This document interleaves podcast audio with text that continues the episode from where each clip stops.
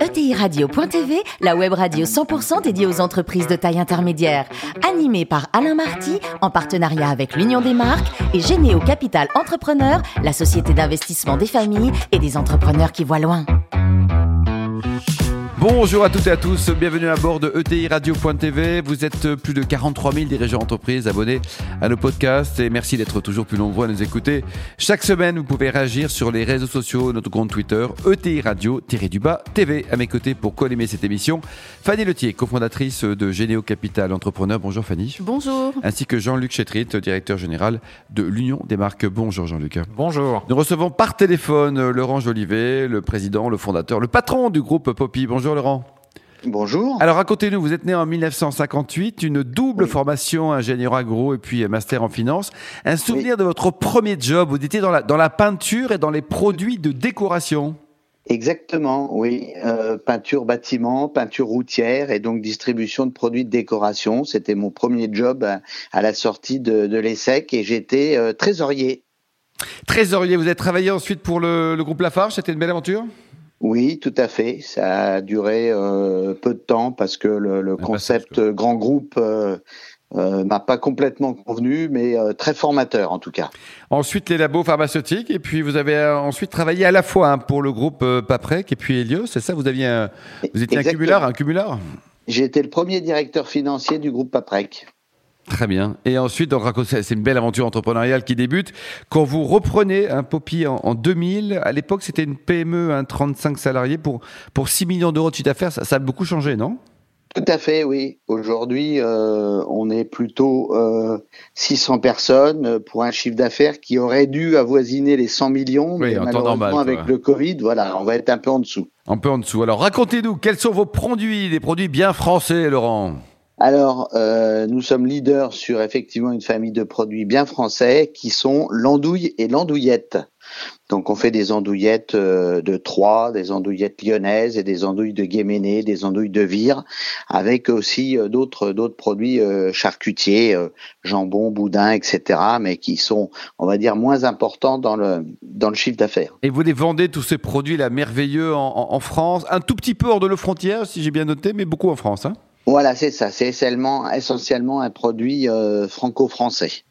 Fanny, est-ce que vous aimez les andouillettes? Attention, la bonne réponse, elle est oui. J'adore. je suis une bonne vivante. je suis française. C'est bien. Euh, voilà, mais vous étiez salarié, vous êtes devenu entrepreneur et vous dites que la reprise d'entreprise, c'est vraiment euh, une aventure, euh, une aventure humaine. Qu'est-ce qui vous a étonné dans ce basculement et qu'est-ce qui fait aussi votre, votre bonheur, votre joie d'entreprendre? En fait, c'est un, c'est un consultant RH qui m'a poussé dans cette voie-là. J'avais pas forcément vocation à devenir patron, mais il m'a dit que si je me sentais capable de diriger une entreprise, il valait mieux que je le fasse pour mon compte pour celui des autres. Ça serait plus valorisant et moins frustrant. Donc j'ai tenté l'aventure et, et aujourd'hui, ce que je trouve exceptionnel, et on le voit dans le cadre de toutes les, les mesures qui peuvent être prises concernant euh, l'emploi, c'est que euh, aujourd'hui, mon emploi et la réussite de mon entreprise et mes projets dépendent de moi et dépendent pas euh, euh, d'un actionnaire, euh, d'un patron, d'un type qui m'a à la bonne, qui m'a pas à la bonne, etc. Et les choix que je fais, les choix industriels, les choix de reprise, les choix de recrutement sont les miens et ceux de mon équipe évidemment, mais ne dépendent de personne d'autre. Et ça, c'est quelque chose de fabuleux. C'est la liberté. Et alors, vous aviez euh, devant vous euh, plusieurs choix hein, de, secteurs possibles pour cette entreprise à reprendre et vous êtes porté sur le secteur de la charcuterie, marché euh, en décroissance. Je crois qu'en plus, il y a eu la crise de la vache folle pas très longtemps après la reprise d'entreprise. Mais alors, Trois mois après. Mais pourquoi ce choix? c'est ce que m'ont dit en fait les, les, confrères de la charcuterie quand ils m'ont vu au, au Cial 2000 alors que je venais de, de reprendre l'entreprise et ils m'ont dit mais euh, qu'est-ce que tu viens foutre dans ce métier là, nom de Dieu, c'est pas possible ça. De Dieu. Alors en fait c'était une une opportunité. Il se trouve que j'ai rencontré une, une, vingtaine de chefs d'entreprise euh, pour étudier euh, celle qui allait euh, devenir la mienne. et dans ces différents dossiers, j'avais un certain nombre de critères sur la taille d'entreprise, puisque je suis pas milliardaire, sur le secteur d'activité, puisqu'effectivement je voulais retourner dans l'agro, sur le fait que je voulais pas, on va dire, m'affronter avec des entreprises trop grosses et trop puissantes, parce que sinon, quand on est petit, c'est difficile. Donc, euh, une fois que tous ces secteurs, euh, tous ces critères euh, étaient balayés, eh ben, j'ai rencontré une vingtaine de chefs d'entreprise et il se trouve que c'est les frères Poppy, donc qui avaient créé l'entreprise, qui, m'ont séduit et leur entreprise aussi. Voilà. Vous l'avez acheté combien l'entreprise, Laurent, si c'est confidentiel ou pas? Alors à l'époque c'était confidentiel, mais bon maintenant comme ça fait euh, 20 ans, quelques années, euh, donc euh, à l'époque j'ai dû la payer. Euh, alors c'était des c'était des, des francs.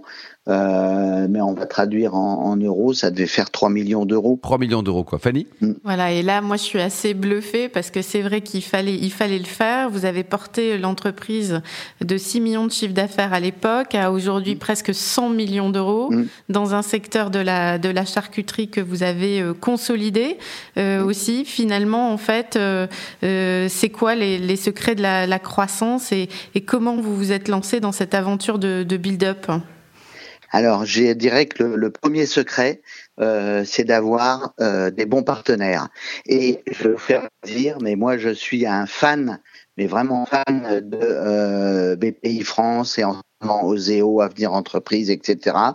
Et euh, je n'ai réussi mon projet que parce qu'à l'époque j'ai eu l'appui euh, donc d'un banquier et euh, de toute l'équipe. De quelle banque, Laurent? Parce qu'on peut les, on peut les signifier ça aussi. Quand oui, c'est positif, fait. on parlait oui, oui, oui, c'était le Crédit Lyonnais. D'accord, très Crédit bien. Lyonnais. Pouvoir de dire oui à l'époque. Voilà, c'est ça, tout à fait. Euh, et qui m'a présenté d'ailleurs à à Avenir Entreprise euh, à l'époque, euh, qui m'ont fait confiance, qui ont signé en bas de la page. Aujourd'hui, j'ai gardé des relations euh, très très forte et très amicale euh, avec euh, les gens qui m'ont accompagné à l'époque euh, et je leur dis encore une fois merci parce que j'aurais pas pu faire tout ça sans eux. Donc ça c'est la première chose, c'est d'avoir un excellent partenaire.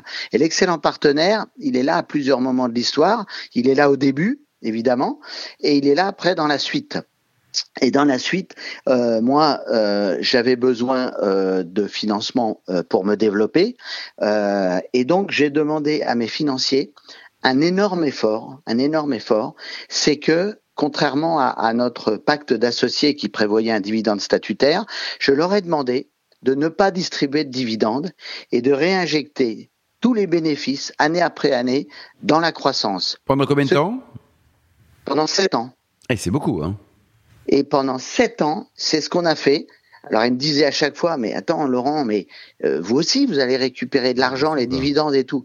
Mais je leur ai dit, je m'en fous, ça m'intéresse pas, c'est pas ça qui m'intéresse. Aujourd'hui, on a un projet, on doit faire de la croissance, et si on veut financer la croissance, il faut qu'on ait du résultat, du cash euh, et, et, une capacité d'endettement.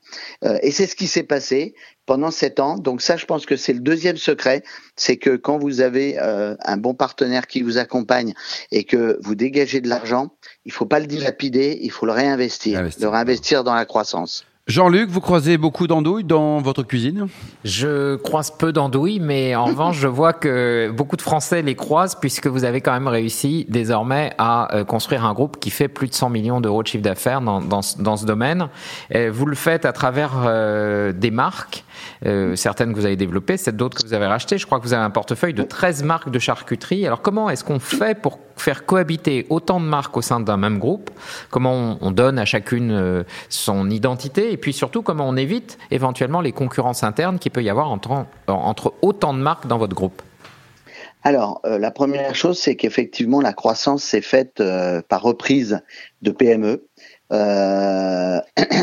qui chacune avait leur recette, leur marque, euh, leur euh, euh, leur identité, euh, et que euh, plutôt que d'intégrer tout ça pour faire un, un, groupe type groupe moderne qui va sélectionner ses, ses marques, etc.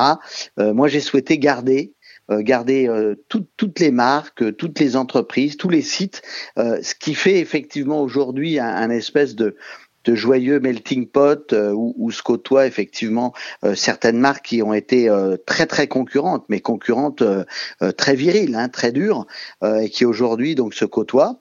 alors, je vous cache pas qu'il y a, un peu de concurrence interne sur certaines marques, sur certains produits, mais comme on est resté très très ancré dans nos régions, euh, on garde malgré tout des fidélités euh, régionales. Euh, les Troyens mangent de l'andouillette de Troyes, les Lyonnais mangent de l'andouillette lyonnaise. Les Normands à Vire. Les Bretons à, à, Guéméné, les Normands à Vire, etc. Et ce qui fait que on, a une présence nationale, mais qui est en réalité plus la l'addition et la conjonction. Historique aussi. Hein. Voilà, c'est ça, exactement c'est l'histoire qui a fait ça. Très bien. Alors, il euh, y, a, y, a, un sujet qui, qui est en train d'émerger euh, dans l'industrie alimentaire, qui est évidemment tous les enjeux autour de la responsabilité, de la nutrition, de la qualité. Euh, qu'est-ce que ça change au quotidien pour les marques d'un groupe comme le vôtre? Alors c'est vrai qu'aujourd'hui on en parle beaucoup parce que bah, les médias font que euh, d'un bout à l'autre de la planète, en quelques secondes, une information elle est transmise. Ce qu'il faut savoir quand même, c'est que l'industrie alimentaire n'a jamais été aussi contrôlée et aussi sûre que qu'aujourd'hui. Et ça, euh, c'est pas un hasard, c'est le fait euh, d'une prise de conscience euh, des chefs d'entreprise, avec les consommateurs aussi, avec les médias, etc. Et qu'il y a un, un, travail qui est fait aujourd'hui dans chacune de nos entreprises qui est qui est colossal. on est certifié, on a une politique qualité, on a des équipes qui travaillent que là-dessus, et, et c'est tout ça qui fait que effectivement toute cette mise en, place de nos impératifs de qualité, qui soient des choix personnels ou qui soient des choix dictés euh, par les standards, euh, l'IFS, euh, etc., font que c'est une, préoccupation aujourd'hui qui est, je dirais, aussi importante que la rentabilité de l'entreprise, par exemple. Laurent, le plus beau métier du monde, c'est patron d'une ETI comme la vôtre, chef d'orchestre ou vigneron? je vois qu'on m'a trahi. Euh, alors effectivement, euh, je il y a, deux, j'étais pas euh, forcément destiné à devenir chef d'entreprise. Aujourd'hui, je trouve ça fabuleux, mais c'est vrai que les, deux métiers que vous avez cités, chef d'entreprise et vigneron, sont. Si j'étais pas chef, d'entreprise, c'est ce que je voudrais faire. Bon, et pour terminer, l'opéra, ça, ça, vous gagne. Hein? Dernier coup de cœur, c'était quoi? Euh, alors dernier coup de cœur, euh, j'ai beaucoup apprécié, je sais que ça a été un peu polémique, euh, mais euh, la mise en scène des Indes galantes euh, avec les, les, groupes de, de danseurs de hip-hop qui ont remplacé les, les, menuets et les danses baroques, et j'ai trouvé une, une, présentation extrêmement intéressante parce que peut-être pour des jeunes beaucoup plus accessible que la musique baroque habituelle. Merci à vous Laurent, ne change rien, vous êtes parfait. Merci également à Fanny et Jean-Luc, fan de ce numéro de ETI Radio.tv. Retrouvez tous nos podcasts sur le site, à notre site et notre actualité sur le compte Twitter et LinkedIn. On se retrouve mardi prochain à 14h précise pour une nouvelle émission. L'invité de la semaine de TI Radio.tv, une production B2B Radio.tv en partenariat avec l'Union des marques et Généo Capital Entrepreneur, la société d'investissement des familles et des entrepreneurs qui voient loin.